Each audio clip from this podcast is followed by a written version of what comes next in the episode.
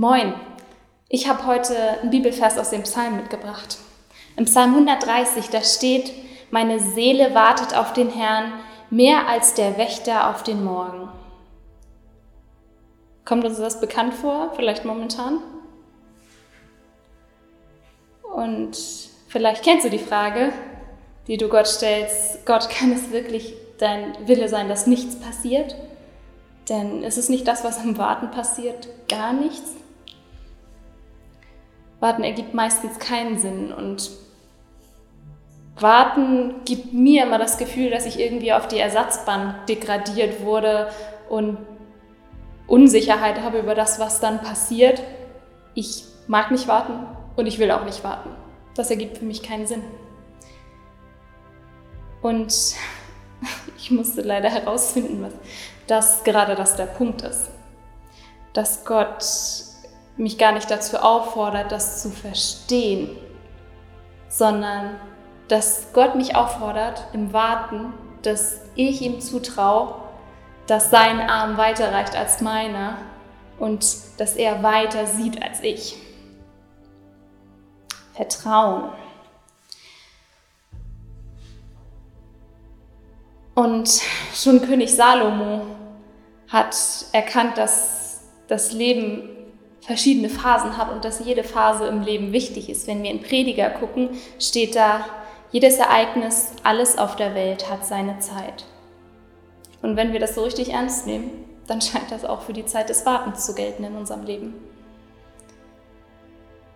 Das Bild von der Ersatzbank gibt uns irgendwie eher den Eindruck, als sei Warten was ziemlich, ziemlich Passives.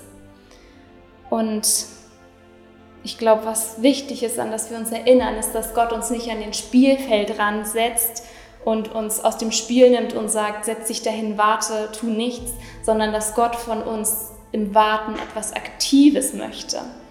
Wenn wir in der Bibel gucken, lesen wir in Römer, seid fröhlich in Hoffnung, geduldig in Trübsal, beharrlich im Gebet.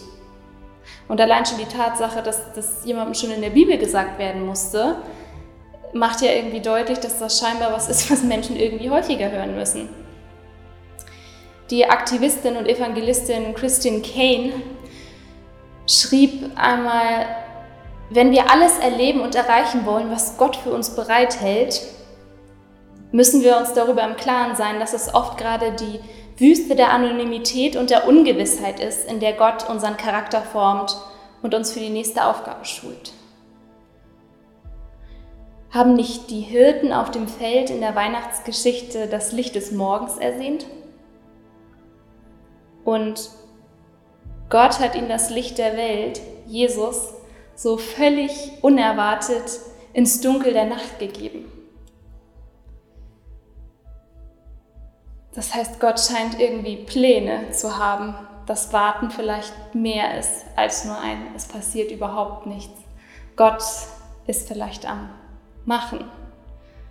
Also scheint es doch mehr meine Entscheidung zu sein, ob ich mich an Spielfeldrand auf die Ersatzbank setze und nichts mache und hoffnungslos bin oder ob ich es mir zur Aufgabe mache, fröhlich, geduldig und beharrlich auf den Herrn zu warten, in dem Wissen, dass Gott die Zeit nutzen wird. Das wünsche ich dir für dich heute, dass du, wenn du vielleicht das Gefühl hast, auf der Ersatzbank zu sitzen, dass Gott dich irgendwie zur Seite geschoben hat, daran erinnert wirst, dass du ähm, fröhlich sein kannst darin, weil Gott, auch wenn du das Gefühl hast, nichts tun zu können, so viel mehr macht.